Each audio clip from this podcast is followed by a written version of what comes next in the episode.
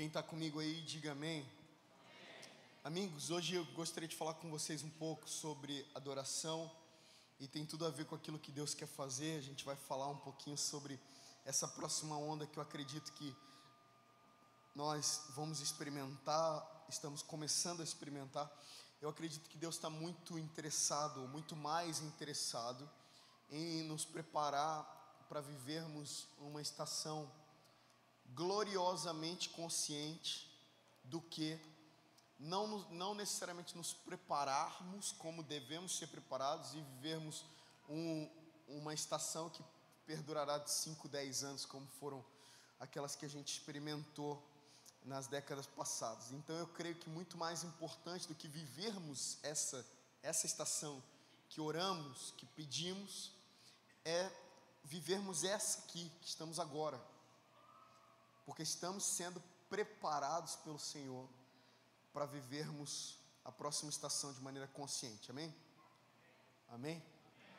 1 Coríntios capítulo 14, versículo 15, Paulo diz: Que farei, pois? Orarei com o espírito, mas também orarei com a mente.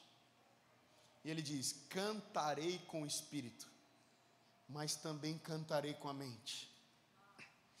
Em outras traduções ele fala: cantarei com espírito, mas também cantarei com entendimento. Talvez na tua versão esteja assim, né? Em outras, aí ele vai dizer: cantarei com o espírito, mas também cantarei com entendimento. Paulo, ele é a pessoa no Novo Testamento que mais fala sobre mente. E ele vai reunir o assunto mente em três subassuntos entendimento, aliás, pensamentos, entendimento e mentalidade. Ele entende que isso é um processo que você precisa. Eu sempre digo o seguinte, quando eu tô, eu tenho algumas alguns cursos de que eu dou de adoração para equipes de música. Eu sempre digo o seguinte, que a pergunta principal que me fazem é: "Então, como é que eu faço para mudar a cultura de adoração da minha igreja.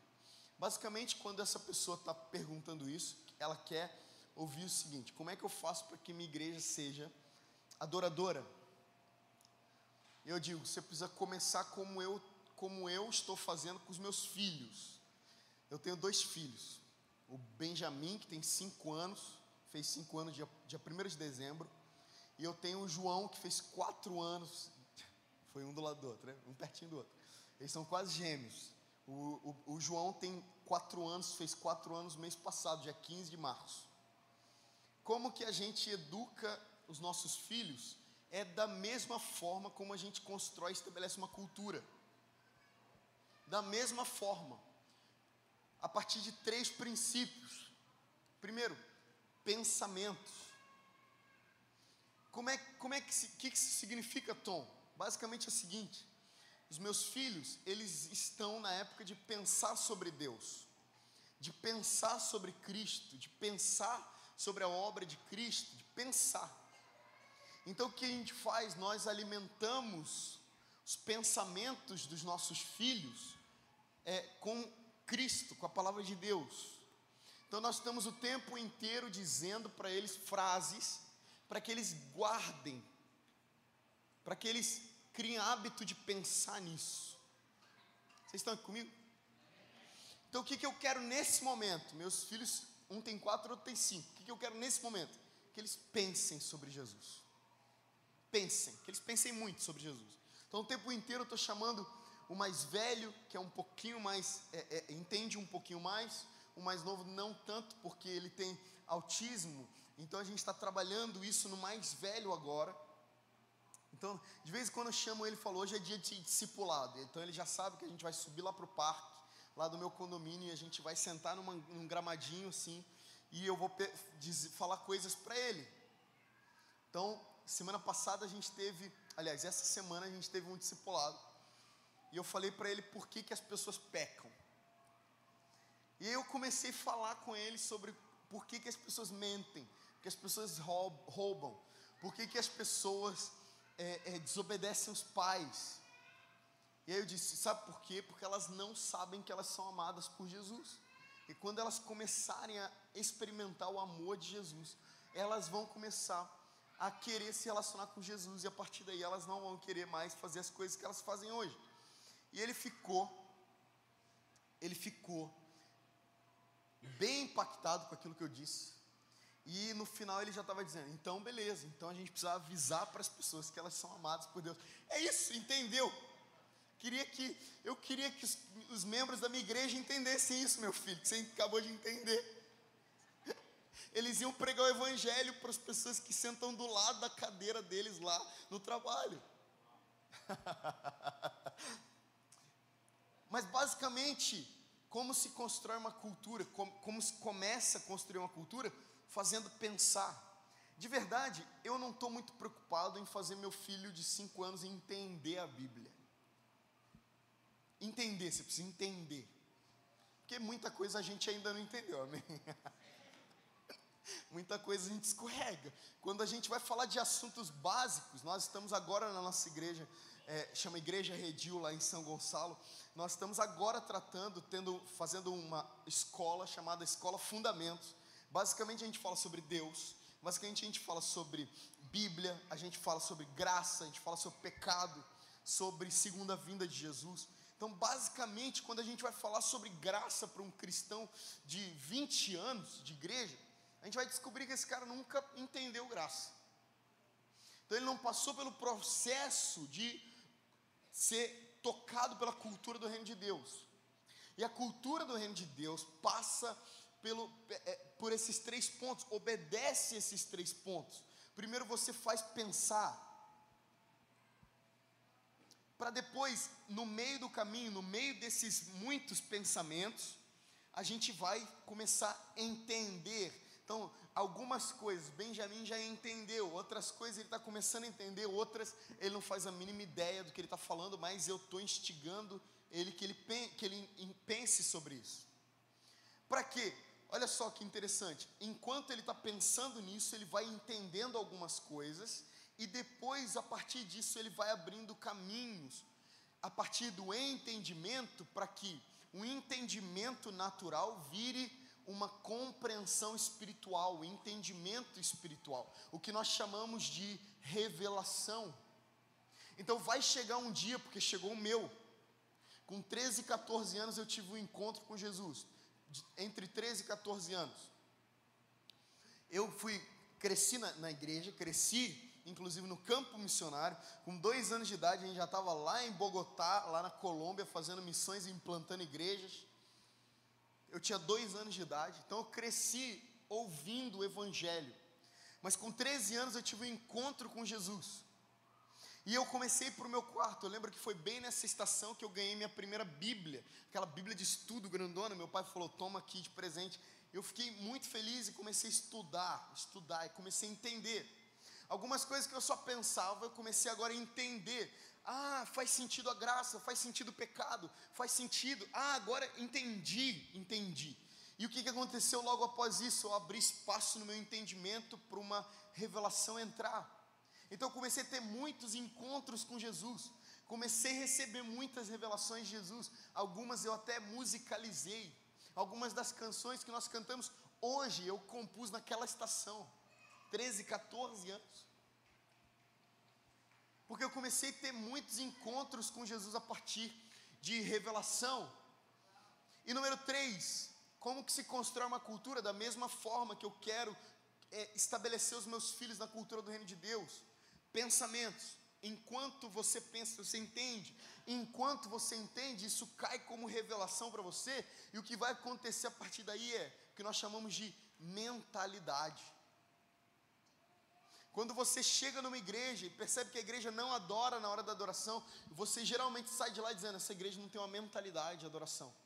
O que você quer dizer com isso é que os seus pensamentos, a igreja até pode pensar sobre Jesus, ela pode ter até entendido algumas coisas sobre Jesus, mas ela não teve basicamente uma revelação que faria com que os, o entendimento natural virasse entendimento espiritual e mudasse a maneira de fazer porque quando você é tomado por uma certa mentalidade, você não tem jeito, você vira refém do fazer oriundo daquela mentalidade.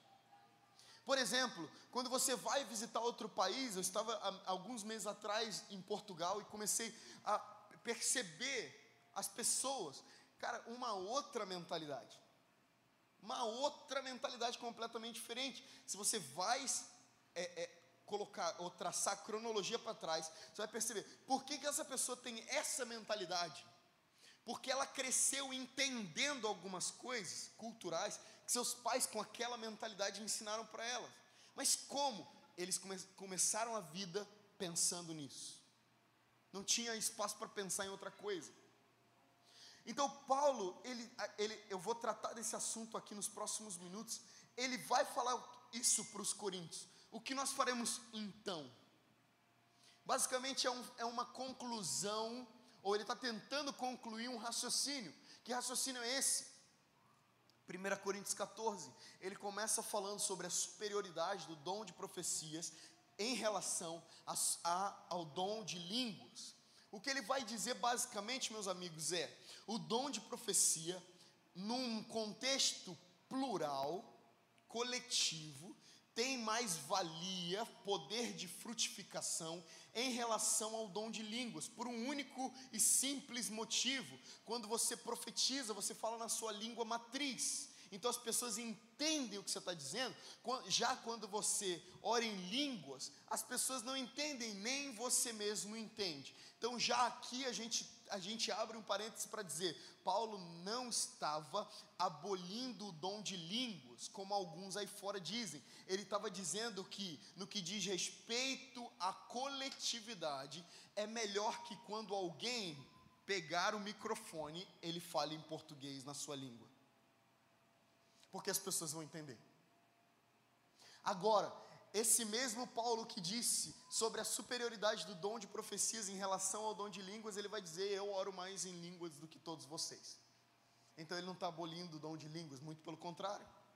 Ele sabe que o, dom, o que acontece enquanto oramos em línguas é algo dentro, no interior. Agora mesmo, quando nós todos estávamos orando em línguas, cada um estava edificando-se a si mesmo. Então o que o estava acontecendo? Eu edificando-me a mim mesmo, você edificando-se a si mesmo, o outro edificando-se a si mesmo. O que estava acontecendo era uma edificação mútua. O ambiente estava sendo edificado. Geralmente eu começo a orar em línguas no momento da adoração quando a minha mente já bateu num teto. Quando eu falo, cara, eu sinto de, de Deus que nós podemos ir para um nível maior, mas eu não consigo fazer isso em português mais. Já esgotei as possibilidades. Então, quando eu falo, cara, não consigo mais no português, a Espírito Santo fala, então ore em línguas, deixa que eu faço. E ele começa a elevar o ambiente, elevar o ambiente. Então, diante disso, ele estava falando: nós temos o dom de profecia, nós temos o dom de línguas, não são opostos agregam para um único objetivo, que é edificação. Então o que faremos o que faremos diante disso? Nós excluiremos a oração com a mente e só ficaremos na oração com o espírito? Nós excluiremos a oração com o espírito e só ficaremos com a oração que a gente entende? Ele disse: "Não. O que nós faremos é o seguinte: oraremos com o espírito mas também oraremos com entendimento. Interessante que é esse mesmo Paulo, como eu disse, que vai falar sobre pensamento, entendimento e mentalidade de uma maneira muito rica. Para os filipenses, ele começa falando sobre pensamento. Filipenses capítulo 4, versículo 8, ele vai dizer: quanto ao mais, irmãos, tudo que é honesto, tudo que é santo, tudo que é puro, tudo que é genuíno, se existe alguma boa fama nisso, se existe algum louvor nisso, que isso ocupe o seu pensamento. Então, o que, que ele está falando? Ele está falando, irmãos, é bom que vocês pensem em tudo que é de Deus. Ocupem, não é só pensem, mas é ocupem suas mentes com tudo aquilo que é de Deus. Porque quando você ocupa, vocês estão aqui comigo? Quando você, olha só, quando você ocupa sua mente daquilo que é de Deus, você constrói uma fortaleza espiritual na tua mente. o mesmo Paulo falou sobre isso quando ele vai falar sobre entendimento. 2 Coríntios, capítulo 10, versículo 3, ele vai dizer: Porque as armas da nossa milícia não são carnais, nós não temos que lutar contra o carne ou sangue. É a mesma coisa que ele está falando para os Efésios, capítulo 6, versículo 12. Para os Efésios ele vai falar: não podemos lutar contra a carne ou sangue, mas contra principados, potestades, dominadores, hostes espirituais da maldade que estão nas regiões celestiais. Ele está falando sobre um outro tipo de guerra espiritual. O que ele está falando para os coríntios é: vocês estão enfrentando uma batalha espiritual, porém essa batalha espiritual é intelectual. Acho que vocês não estão aqui comigo. Vocês estão aqui?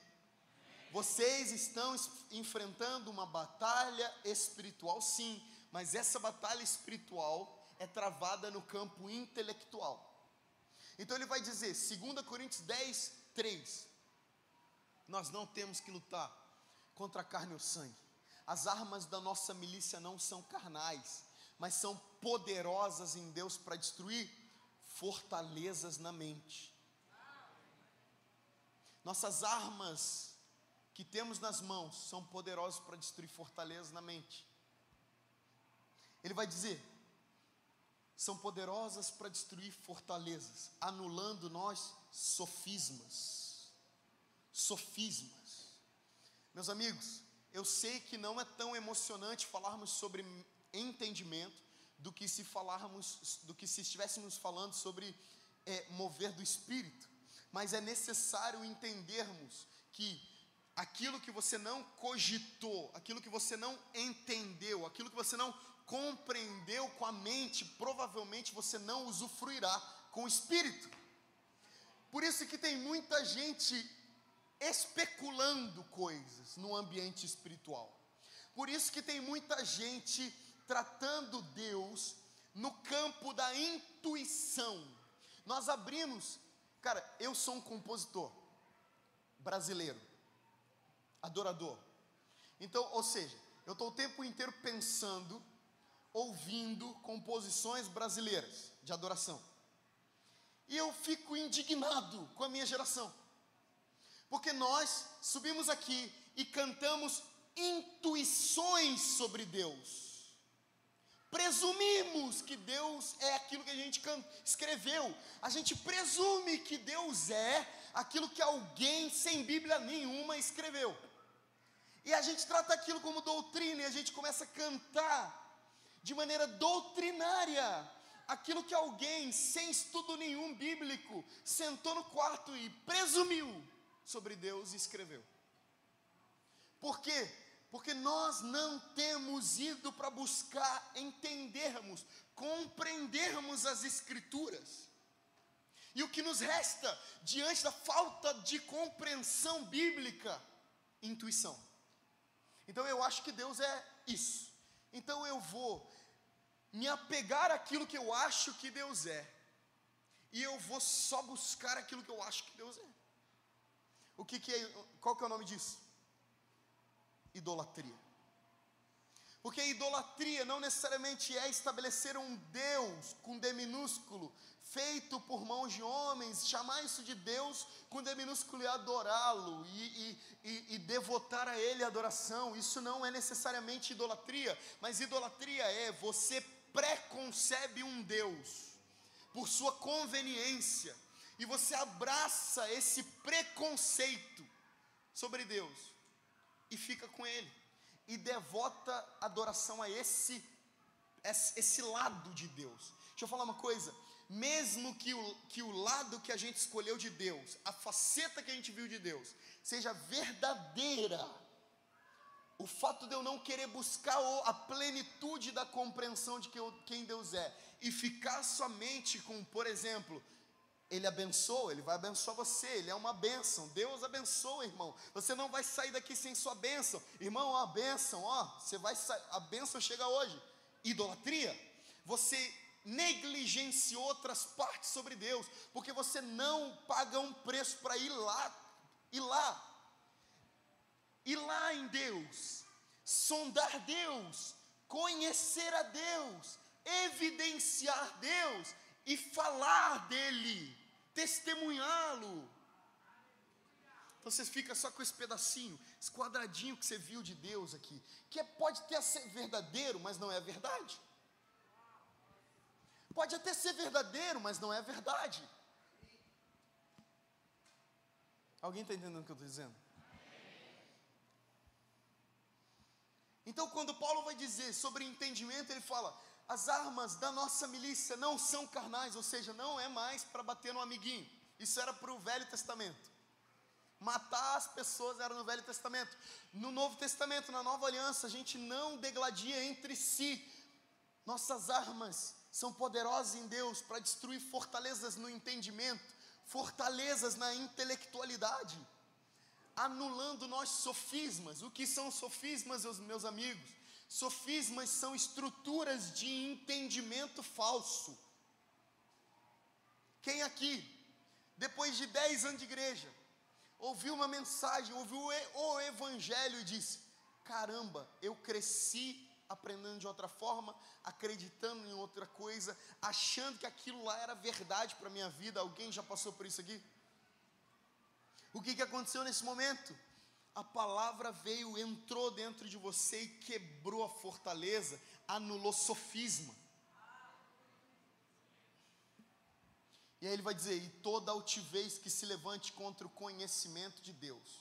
Existe uma arquitetura de Satanás contra o conhecimento de Deus. Existe uma arquitetura de Satanás para que eu não conheça a Deus. Ei, existe uma arquitetura de Satanás para que você não conheça Deus. E sabe como Satanás trabalha para que você não conheça Deus? cegando o seu entendimento. É simples, ele cega o seu entendimento, ele rouba o seu conhecimento de Deus. Ele não consegue cegar o seu entendimento, ele não consegue roubar o seu conhecimento de Deus.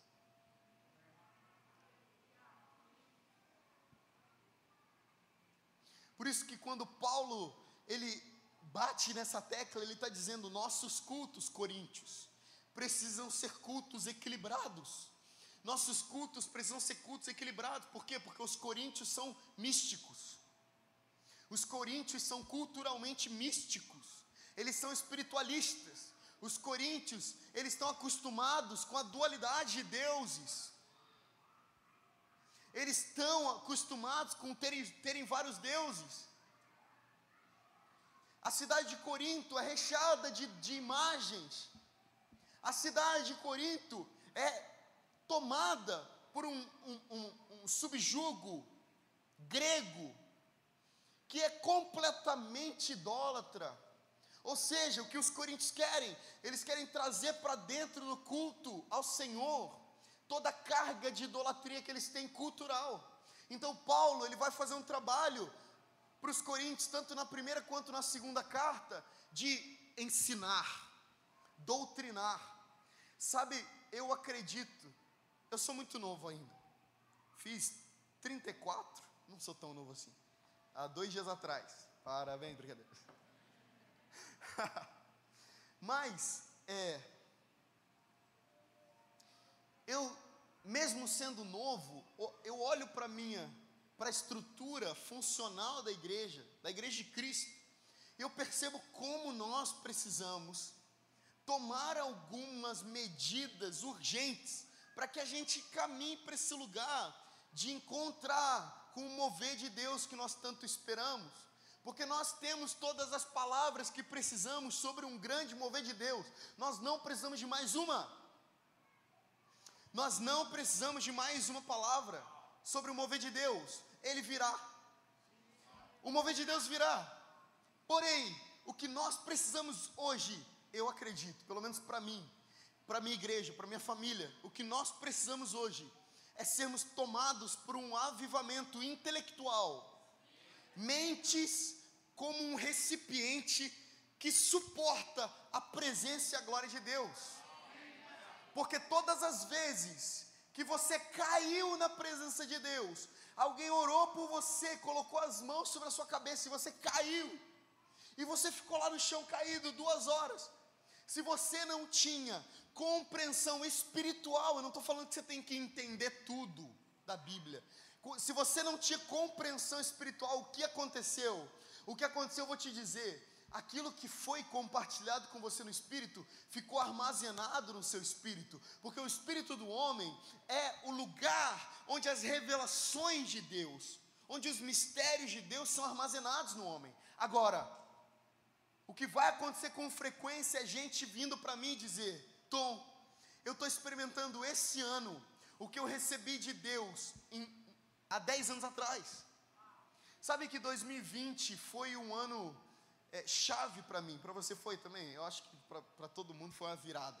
Mas deixa eu falar uma coisa: 2010 foi o ano da virada da minha vida. Foi um ano que minha vida estava vindo assim, fez assim, 2010. Esse ano, todos os cultos que eu ia, alguém me dava uma palavra. Nesse ano, todas as reuniões de oração que eu estava, eu recebia uma palavra de Deus. Todos os lugares que eu ia, alguém me achava no meio da multidão, me chamava e punha as mãos sobre a minha cabeça e dizia que eu ia viver tudo que eu estou vivendo hoje.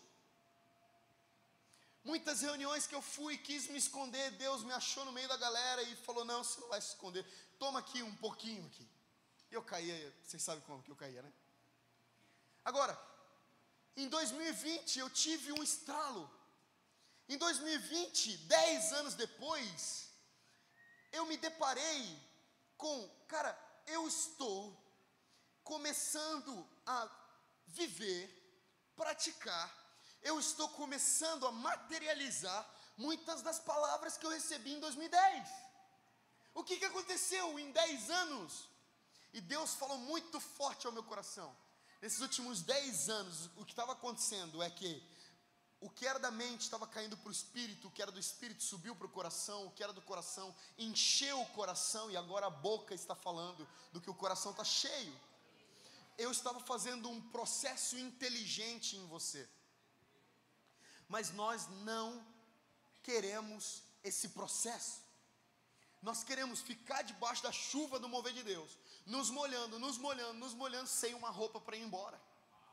Nós queremos ficar dentro do mover de Deus, se molhando, falando, Deus, manda, manda, sem estarmos preparados para isso. Então o que acontece com frequência? Pessoas caem em conferências, levantam depois que termina a conferência e só vão cair na próxima conferência.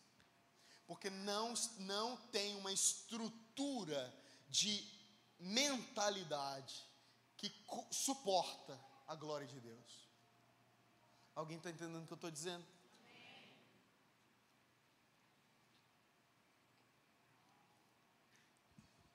Quando eu digo isso, as pessoas dizem, mas eu acho que algumas pessoas já vieram compartilhar isso comigo. Cara, eu acho que o que você está falando é muito radical, porque assim, dá a entender que as pessoas, que você só precisa entender, só precisa compreender, só precisa ler a Bíblia, estudar, entender, e aí o mundo espiritual vai saber por você. Eu digo não.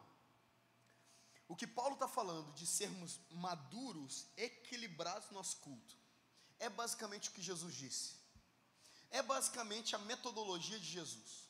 Porque deixa eu falar uma coisa: Jesus, sendo Deus, ele poderia resolver as coisas em oração, ele poderia resolver as coisas em imposição de mãos. Jesus poderia encontrar Zaqueu e falar: Zaqueu, desce dessa árvore e chorar por você. Jesus poderia encontrar a mulher samaritana no poço e falar: mulher, vira para cá, deixa eu orar por você. Jesus poderia sair por aí impartindo coisas de espírito para espírito.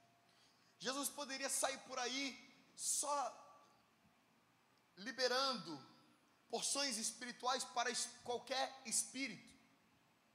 Mas Jesus não faz isso. A metodologia de Jesus é diferente da nossa até.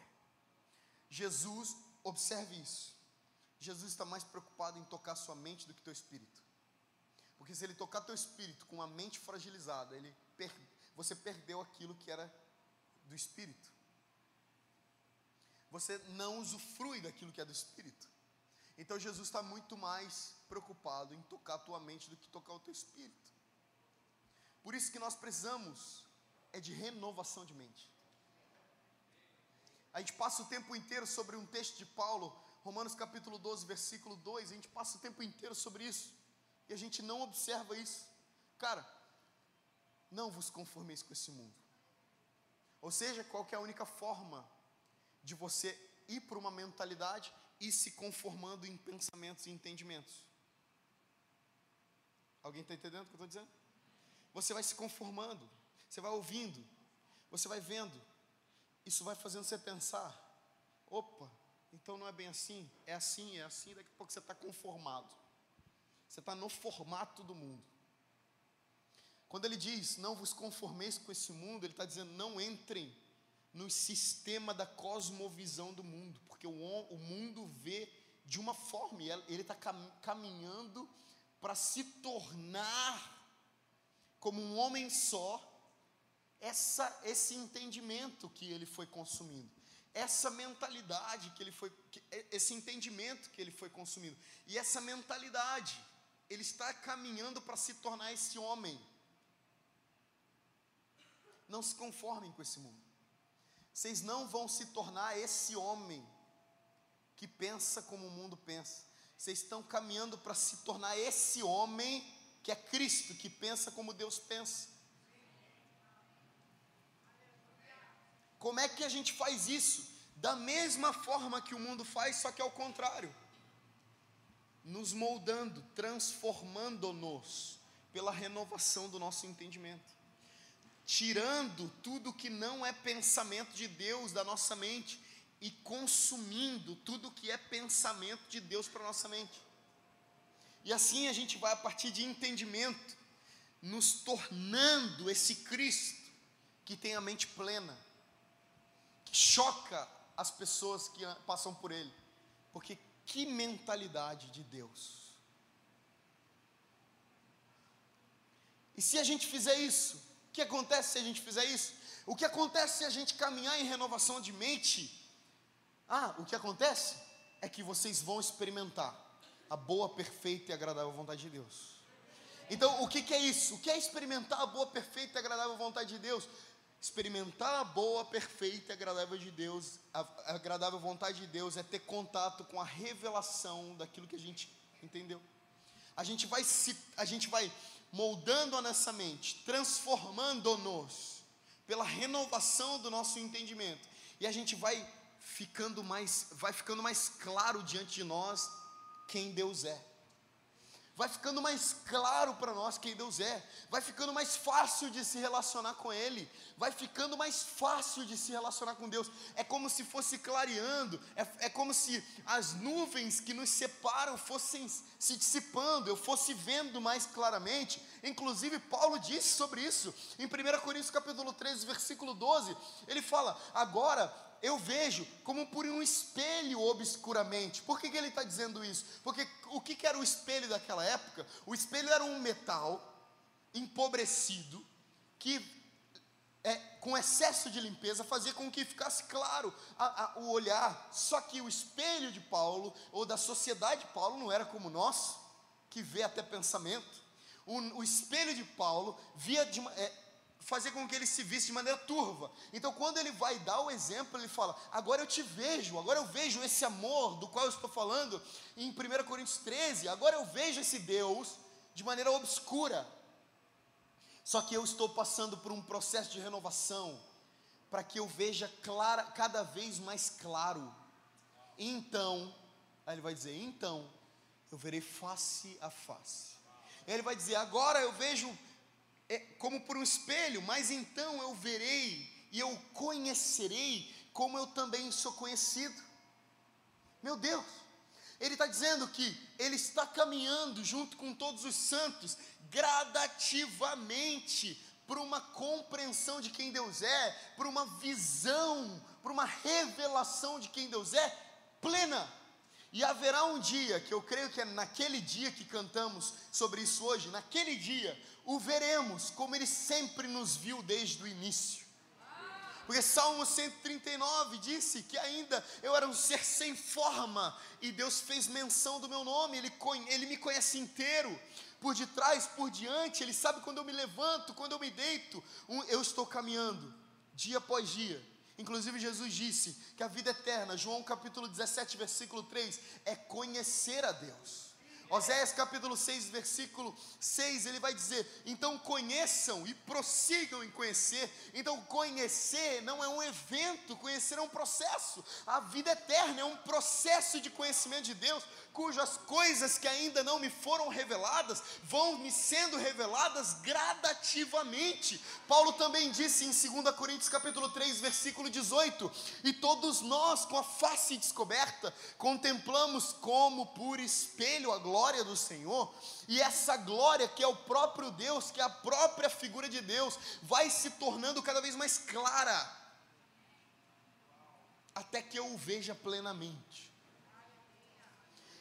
E esse Paulo que nós estamos falando agora, que escreve todas essas coisas, ele está dizendo: a renovação de mente vai fazer com que a gente experimente gradativamente a boa e a perfeita e agradável vontade de Deus. E ele vai terminar dizendo: Isso é o nosso culto racional, racional. Essa é a maneira com que nos transformamos. Sabe que para, para de pôr a responsabilidade inteira em Deus de que você seja transformado e comece a se posicionar num lugar onde você está caminhando para a compreensão espiritual de quem Deus é. Porque Paulo vai orar, Paulo. Eu amo Paulo. Desculpa, eu amo Paulo demais. Paulo vai dizer aos Efésios, ele vai dizer: Eu oro para que Deus e Pai de nosso Senhor Jesus Cristo vos dê espírito de sabedoria e revelação. Sabedoria e revelação. E a gente fica aqui, nós queremos sabedoria, revelação, sabedoria, revelação. E Deus está falando, tá, então sai daí daqui a pouco e vai para o teu quarto estudar a Bíblia. Porque não dá para ficar, não dá para ser sábio aqui pedindo sabedoria, revelação. A gente, a gente é místico igual os coríntios, a gente acha que Deus vai fazer, tá bom, então puf, todos sábios. Sabedoria, revelação, sabedoria, revelação, sabedoria e então revelação, sabedoria e depois revelação, sabedoria e enquanto isso revelação então, enquanto você busca compreender, Deus faz o trabalho dele, que é te dar de graça aquilo que você não poderia pegar sozinho. O que você pode pegar, Deus está esperando que você pegue sabedoria. Agora, o que você não pode pegar, mas que você precisa se posicionar para receber, revelação. E para os Colossenses, Paulo vai dizer: sabedoria e compreensão espiritual. Compreensão espiritual. Compreensão espiritual. Compreensão espiritual. Compreensão intelectual. Compreensão espiritual. Vocês estão entendendo? Jesus, Jesus em, em João capítulo 3, a partir do versículo 1, é recebido, ou é, é, é, ele, ele, ele se encontra com Nicodemos. Nicodemos, chefe dos maiorais, principal dos judeus, ou seja, uma pessoa extremamente importante, não quero nem ficar falando de quem é Nicodemos, que você já sabe. Nicodemos vai na calada da noite, por volta da meia-noite, ter com Jesus, porque ele tinha, ele temia por sua reputação. Então Nicodemos está temendo por sua reputação. Será que alguém vai me ver falando com um homem que se diz ser o Messias?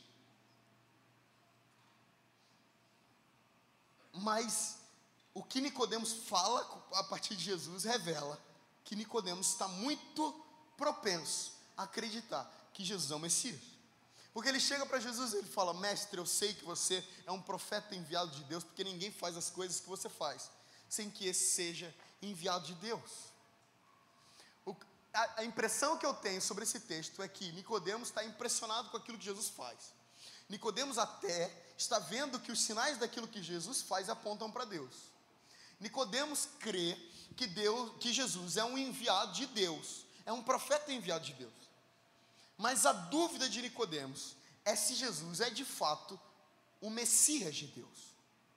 Essa é a impressão que eu tenho contextual. E Jesus, ele corta qualquer tipo de conversinha política, porque Jesus é política, ele vai dizer Nicodemos, em verdade, em verdade eu te digo, que se você não nascer de novo, você não pode ver o reino de Deus. Ah, do que você está falando? Essa é a igreja, gente. Nicodemos é a igreja. Nicodemos é o retrato da igreja. Uma hora a gente é místico. Outra hora a gente é intelectualzão. Então, aquele chefe dos maiorais, príncipe dos judeus, vem todo pomposo. Eu sei que você é um profeta enviado de Deus, e Jesus corta ele e fala: se você não nascer de novo. Diante daquela, da, da, daquela fala de Jesus, Nicodemos fala: cara, isso aqui que ele está falando eu nunca li num livro, nunca li nenhum livro de teologia. Então, ele deve estar tá falando sobre um outro extremo que é o espiritualismo, o misticismo. Então, ele fala: o senhor está querendo dizer sobre reencarnação, o senhor está querendo falar para mim que eu preciso morrer para essa vida, nascer num ventre de uma outra mulher? Não, Nicodemos. Eu não estou falando sobre isso, não. O que eu estou falando é que você precisa nascer da água e do Espírito. Porque se você não nasce da água e do Espírito, você não pode entrar no reino de Deus. Nós vamos ver dois âmbitos nós vamos ver dois comprometimentos com o reino de Deus. O primeiro, se você nasce de novo, você vê o reino de Deus, você vislumbra do reino de Deus, ou vislumbra o reino de Deus. Agora, se você não nasce, se você nasce da água e do espírito, que é um processo que nós vamos compreender agora, você entra, se torna participante do reino de Deus. Do que Jesus está falando? Do que Jesus está falando? Eu, por muito tempo, achei que Jesus estava falando do batismo e do recebimento do Espírito Santo, por causa de um texto de Atos capítulo 2, quando os, os, os, os homens veem lá fora, ou de fora, os judeus, aqueles irmãos galileus sendo tocados e batizados pelo Espírito Santo. Lá em Atos 2, a descida do Espírito Santo, eles presumem que aqueles homens estavam embriagados Pedro faz um discurso brilhante, ele, ele prega a mensagem do Evangelho de maneira brilhante. Logo depois, quando ele termina de pregar, o, aqueles homens, eles, eles dizem para Pedro: O que nós devemos fazer então para receber tudo isso que você está falando? E Pedro falou três coisas: Você precisa se arrepender, vocês precisam serem batizados, e vocês precisam receber o Espírito Santo. Nesse momento, quando Jesus fala, vocês precisam nascer da água do Espírito, eu achei que Pedro, por muito tempo achei que Pedro, é, que Jesus estava falando sobre o que Pedro disse, sobre os dois últimos pontos, serem batizados da água e receberem o Espírito Santo. Porém, depois de muito tempo debruçado sobre a minha Bíblia, eu descobri que o que Jesus estava falando, basicamente é o que você deve fazer é nascer da verdade da palavra e do Espírito. O que ele está falando é o seguinte: vocês precisam nascer da água, e quando ele está falando da água, ele está falando da palavra de Deus, da verdade. Como é que você sabe disso? Entre, muitos, entre muitas coisas, quando Jesus estava lavando os pés dos discípulos, só um parênteses aqui, pausa, vocês estão comigo? Tá todo mundo aqui, eu não estou indo rápido demais, não, né? Tá. Quando Jesus está lavando os pés dos discípulos, quando ele vai chegar na vez de Pedro, Pedro fala: Meu pé não. Eu que deveria estar lavando seu pé. E Jesus disse: Se você não deixar eu lavar o seu pé, você não vai ter parte comigo, Pedro. E aí Pedro já sabe que você, a gente já sabe o que ele faz, né? Então faz o seguinte: me lava inteiro. E Jesus fala: Não, não, vocês já estão lavados, vocês já estão limpos pela palavra. A palavra de Deus é a água de Deus. Hebreus capítulo 12, Hebreus capítulo 4, versículo 12. A palavra de Deus diz que a palavra de Deus é viva e eficaz, e ela é mais cortante do que qualquer espada de dois gumes. E ela vai até o ponto de penetrar a divisão da alma e do espírito, juntas e medulas, e ela vai discernindo os pensamentos e os propósitos do coração. O que, eu acredito ser a palavra é como essa água nessa tubulação que, uma vez dentro do nosso ser, a partir dos nossos ouvidos, vai lavando a gente interiormente e fazendo o que uma música, uma pregação, um sermão, um conselho não poderiam fazer. A palavra de Deus vai lavando a gente de dentro por fora. Jesus disse para Pedro: Vocês já estão limpos. Por quê? porque vocês já têm ouvido a minha palavra. vocês têm ouvido aquilo que eu tenho dito. Vocês estão tendo contato com as palavras de vida eterna. Vocês estão em contato com as palavras de vida eterna, por isso vocês estão constantemente sendo lavados. Mas Jesus falou, falou o seguinte: você precisa nascer da água, da palavra, ser lavado diariamente, gradativamente, constantemente, mas também não só da palavra, não só ler, não, so, não tem a ver só com a leitura bíblica, tem a ver com o nascer do Espírito também. Porque muitas vezes eu tive a sensação, no meu quarto lá, enquanto eu estava lendo a Bíblia, que eu estava comendo um pão de forma seco. Quem já, já comeu pão de forma seco aqui? Que o pão de forma fica aqui, ó. E você tenta buscar saliva suficiente para empurrar esse pão de forma para dentro e ele não desce de jeito nenhum. Aí o que, que você tem que fazer?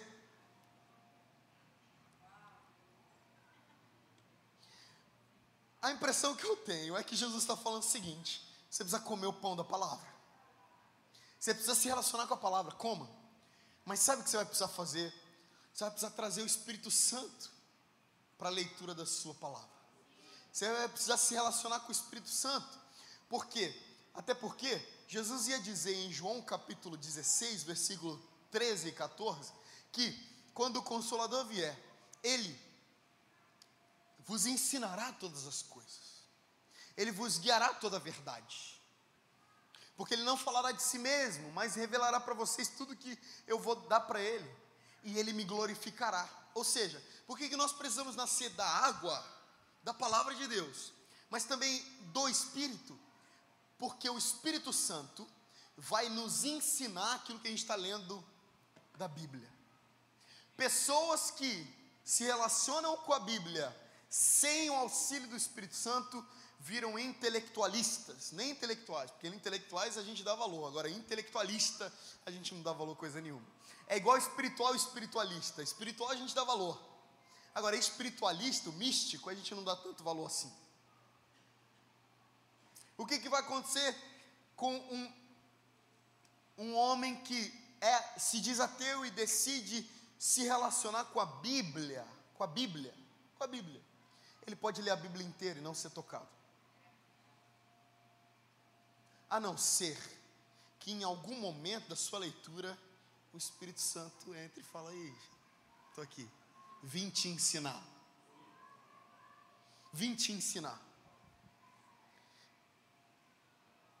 Mais dez minutinhos só, eu queria falar sobre esse. Eu estou falando sobre João 3, quando Jesus está dizendo para Nicodemos: você precisa nascer de novo. Você precisa nascer da água e do Espírito, da palavra e do Espírito, do entendimento das Escrituras e do Espírito para que você possa entrar no reino de Deus. Ele vai dizer, porque aquele que é nascido da carne é carne, mas aquele que é nascido do Espírito é Espírito. Jesus conversa com Nicodemos, tem uma conversa com Nicodemos que vai mudar a sua vida para sempre. Vai mudar a sua vida para sempre. Como é que você sabe disso? Nicodemos apareceu é, nas escrituras depois disso? Sim. Nicodemos aparece num conselho quando os escribas eles vão se reunir para saber se eles prenderiam Jesus naquele, naquele momento, João capítulo 7. E, e Nicodemos ainda não quer decidir um lado, mas ele foi tocado pelo encontro que ele teve com Jesus e ele diz: Eu acho que a gente deveria ir lá, vocês deveriam conversar com ele. Antes de prender, vamos prender? Vamos. Mas eu fui lá conversar com ele, eu acho que vocês deveriam conversar também. Ué, mas só por isso? Não.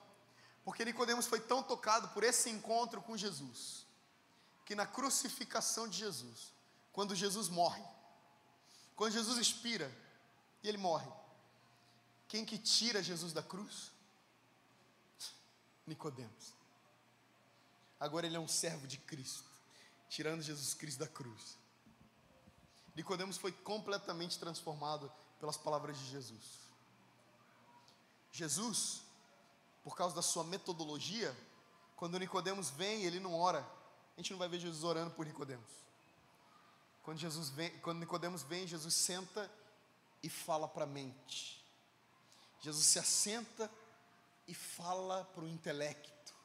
Jesus se assenta e fala com o intuito de que aquela mente seja transformada. Porque se aquela mente for transformada, aquela mente vai produzir matéria-prima suficiente para que seu espírito receba as palavras de vida eterna que a sua mente receberam. E por último, um capítulo depois, Jesus tem um contato com Nicodemos e avance. Quando Jesus está avançando, ele tem sede. João capítulo 4. E ele encontra uma mulher samaritana no poço tirando água, vocês já sabem o que acontece? Mulher, me dá de beber. A gente não podia nem estar conversando aqui. E Jesus começa uma conversa com ela. Eu não vou me alongar porque vocês já sabem o final dessa conversa.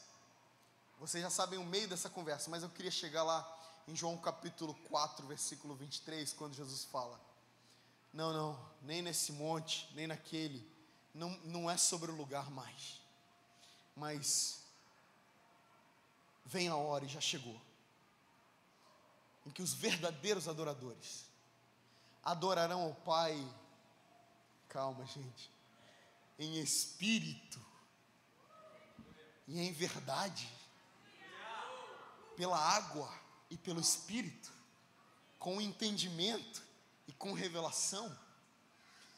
Mas Jesus, você está falando a mesma coisa que você falou um capítulo atrás para Nicodemos. O assunto não mudou, metodologia não mudou, processo de transformação do homem, a pessoa de Cristo não mudou, continua sendo a fé vem pelo ouvir a, e ouvir a palavra de Deus. A palavra lava o homem, enche o coração de revelação para que o homem tenha o que testemunhar para Deus. É esse que os pais procuram, o pai procura por seus adoradores, aqueles que estão submetidos a um processo. E esse processo é entendimento e revelação, com a mente e com o espírito, com a mente e com o espírito, com a mente e com o espírito, não com o espírito depois com a mente, não sem o espírito, mas com a mente, não sem a mente, mas com o espírito, com a mente primeiro, depois com o espírito. Eu vou falar uma coisa muito grave aqui, e eu falaria para minha igreja, eu falo para minha igreja, para minha igreja, então eu posso falar aqui. Nada acontecerá, a não ser pela misericórdia de Deus, tá? Nada acontecerá em nós, se nós não pegarmos a nossa Bíblia e nos debruçarmos sobre ela. O que acontecerá aqui dentro, nos eventos, não conseguirá suprir o que o processo do secreto pode fazer. Não, não, não queira um evento se você não tem responsabilidade com o processo. O processo vai te, vai te ensinar a ir todo dia para o mesmo lugar, fazer a mesma coisa, obedecer o mesmo princípio. O processo vai te ensinar a se relacionar com a tua Bíblia todos os dias. Todo dia conhecer a Deus a partir daquilo que ele imprimiu sobre ele mesmo. Amigos, quem já subiu em monte aqui? Subiu um monte para orar? Só os raízes. Eu tinha o costume de subir em monte quando eu era adolescente. Lembra lá aquela época que eu falei que tive um encontro com Deus e agora eu queria viver para Deus, ficar com Deus o tempo inteiro. Então a gente terminava a aula, cara, de sete a meio-dia, meio-dia a gente subia um monte. A gente subiu um monte, pegava o ônibus e subia um monte. Eu e meus amigos, vestindo camisa do colégio, a gente levava o violão para a escola e depois da escola a gente ia para o monte. E a gente ficava lá a tarde inteira, até o pôr do sol em cima do monte. Deixa eu falar uma coisa. As maiores bizarrices estão em cima do monte. A gente mais doida está em cima do monte. As maiores revelagens estão em cima do monte. Um amigo meu falou que revelagem é revelação com viagem. A galera mais doida está em cima do monte. Aí eu sempre me perguntei, por que, cara? Esse povo está orando a Deus 15 dias sem descer, só na água. Por que, que esse povo olha para um cara e diz: Você vai engravidar? Eu vejo. Da onde esse cara tira essas coisas? E um dia eu estava falando sobre isso, Deus me falou: Por quê? Eles não estão tendo contato com a Bíblia. Eles estão num lugar de oração sem Bíblia. Eles estão num lugar de adoração sem Bíblia. Porque a pergunta que não quer calar para a nossa geração e para qualquer outra das gerações que vieram antes de nós é o que cantaremos, é o que oraremos. A pergunta de Deus para nós, não nessa, nessa estação, mas na próxima estação, é: não é se a gente vai orar, não é se a gente vai cantar, mas a pergunta de Deus para a gente é o que a gente vai cantar, o que a gente vai orar. E se for intuição, Senhor meu Deus, meu Pai Jesus, abençoa Deus, Espírito Santo Jesus, eu te peço, Deus, gente que não sabe orar direito, não sabe nem o que está falando, está pedindo para o Espírito Santo converter Deus. Fica muito claro isso na hora que você dá um microfone para alguém orar e o cara não sabe orar.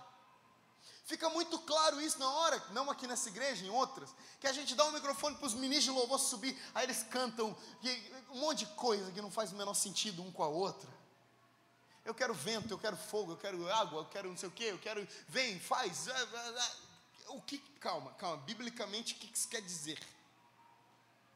E a gente fica aqui, show, shei, shai, show, shei. E nada acontece porque os nossos pecados continuam esperando a gente lá. Porque nossa falta de caráter continua esperando a gente lá fora. E a gente está aqui mascarado, cantando coisas que a gente não sabe o que significa, orando coisas que a gente não sabe o que significa sem compreensão nenhuma das Escrituras. Sabe que a coisa mais espiritual que a gente pode fazer nesse tempo é entrar no nosso quarto e abrir nossa Bíblia, sem música. Não põe Spotify, não põe. Não põe Tom Molinari para tocar. Mentira, põe, põe sim, porque eu estou precisando. Não, mas de verdade, de verdade que você está lendo lá a Bíblia. Aí você está lendo, porque Deus amou o mundo. Aí Tom Molinari está tocando, aí você Maranata, ei. Cara, olha para a tua Bíblia, pelo amor de Deus. Olha para a tua Bíblia, leia a tua Bíblia. Você precisa estudar um pouquinho mais a Bíblia. A nossa geração precisa estudar um pouquinho mais a Bíblia. Isso, eu sei que isso não é uma pregação de conferência, mas a gente a está falando sobre a next wave, a gente está falando sobre a próxima onda, a gente está falando sobre aquilo que vai vir amanhã e a gente não está pronto. Sabe que eu costumo dizer que avivamento é os maduros servindo aqueles que não são maduros ainda, os maduros se levantando, os imaturos dizendo que a gente faz, o mover de Deus chovendo sobre a terra e os imaturos aqui, ah, o que está acontecendo? Eu não sei. E os maduros falam: Vem, eu sei, eu sei o que está acontecendo, eu estou no meu lugar secreto a vida inteira orando por isso, eu sei o que fazer agora. Só que se a gente não sabe o que fazer, quando chegar no um mover de Deus que a gente tanto espera, a gente vai ficar, ah, o que, que eu vou fazer agora? Ai, o que está acontecendo? Será que Jesus vai voltar amanhã? A gente precisa se levantar, mas não é, não é se levantar com, com, com misticismo. A gente precisa se levantar com entendimento, sabe, consciência da vocação como nunca antes, as pessoas estão atrás de entender seu chamado. Eu não sei qual é meu chamado. Leia a Bíblia, pelo amor de Deus, leia a Bíblia. Irmão, desculpa. Tá. Vou falar educadamente, leia a Bíblia, irmão. Leia a Bíblia. Leia a Bíblia. As pessoas precisam que você leia a Bíblia. Sabe, você precisa ler a Bíblia urgentemente. Se você esquecer de tudo que eu falei, só lembrar do que eu vou falar agora, está tudo bem. Um, dois, três e. Leia a Bíblia. Leia a Bíblia. Leia a Bíblia. Leia a Bíblia. Quando você não estiver entendendo nada, continua lendo a Bíblia. Não para de ler a Bíblia. Não para de ler a Bíblia. Porque lâmpada para os meus pés é a palavra de Deus. Luz para o meu caminho. Leia a Bíblia. Porque quando você olha, você, você, você lê a Bíblia, ela te lava, meu amigo. Você não, você, acho que você não ouviu o que eu recitei sobre Hebreus capítulo 4, versículo 12. A palavra de Deus é viva e eficaz e mais cortante do que qualquer espada de dois gumes, e ela vai até o ponto de penetrar a divisão da alma e do espírito. Ou seja, para aí. Aquilo que é da alma, problemas emocionais, depressão, ansiedade, síndrome do pânico, sabe, temperamento, caráter, personalidade, são transformados pela palavra alma. Agora, espírito, coisas do espírito que são enigmáticas para nós, são compreendidas pela palavra de Deus. Agora, depois da vírgula, ele vai dizer juntas e medulas, ou seja, corpo, corpo, corpo. A palavra de Deus sara o corpo. A palavra de, meu Deus, a palavra de Deus cura o corpo, não só a alma e o espírito, ele, ela cura o corpo. A palavra de Deus cura o corpo, meu. Tem alguém doente aqui? Leia a Bíblia, leia a Bíblia constantemente, ore a Bíblia, declare a Bíblia, fala a palavra de Deus sobre você. Tem alguém doente na sua família? Pega ele, ora sim, mas senta com ele e fala: Vamos ler a Bíblia. Vamos ler, vamos declarar a Bíblia. Pelo amor de Deus, vamos declarar a Bíblia. E por fim, ela vai dizer que a palavra de Deus é apta para discernir os pensamentos e os propósitos do coração. Os propósitos do coração. Os propósitos do coração. A palavra de Deus vem e molda os, as nossas más intenções as nossas motivações erradas. A, palavra de Deus muda os propósitos do nosso coração, porque o homem faz planos, mas a palavra final é de Deus. A palavra final é de Deus. A palavra final é de Deus, meu amigo. Que a gente precisa ler a Bíblia, ter contato com as Escrituras, e nós nunca mais seremos os mesmos. E os cristãos maduros vão se levantar aqueles cristãos do monte, eles são fervorosos, mas eles não são maduros. Se a gente tiver contato com a nossa Bíblia, nós seremos maduros. Amém? Desculpa a, a, o horário, mas eu gostaria que você ficasse de pé agora, a gente vai orar. Sabe, se você tem Bíblia aí de papel, pega a sua Bíblia. Se você tem Bíblia de celular, pega a sua Bíblia também. Coloca ela no peito assim. Tem muita gente que fala, escondi essa palavra no meu coração para não pegar. Não, não é só pôr no peito, não, é para é ler a Bíblia. Eu não vou te deixar embora sem você entender que você precisa ler sua Bíblia. Então a gente vai, a gente vai orar para que Deus nos dê fome pelas Escrituras. Sabe por quê? Sabe, sabe por quê? Porque o Espírito está pronto. Porque o Espírito está pronto. Se tem uma coisa que a gente sabe é entrar no Espírito. Se tem alguma coisa que a gente sabe, é orar, adorar, levantar a mão, é voltar a banda e começar a tocar e a gente orar em línguas, a gente sabe fazer isso. Mas a carne é fraca. No que diz respeito a coisas da carne, aquilo que a gente precisa fazer, a gente precisa da, da orientação do Espírito Santo. Sabe, a gente precisa pedir para que o Espírito Santo nos dê fome. A gente precisa pedir para que o Espírito Santo nos ensine a Bíblia. A gente precisa pedir para que o Espírito Santo nos ensine a ler a Bíblia. Amém? Pai, eu te peço, Senhor Deus. Estou diante da minha geração aqui, publicamente. E eu te peço, Senhor, que a mesma fome dos primeiros dias que me fez acordar todo dia e ler a palavra, me sustente nas minhas próximas, nos meus próximos anos. Eu oro em nome de Jesus, Pai. Que o Senhor imprima a tua palavra no meu coração. Sabe, Deus, aquilo que eu não mudei ainda, eu não mudei por conta da falta de contato com a tua palavra. Por isso eu estou te pedindo aqui diante dos meus irmãos: muda-me, Senhor. Muda-me a partir da tua palavra. Renova-me, Senhor destrua as fortalezas que ainda tenho na minha mente, que são sofismas.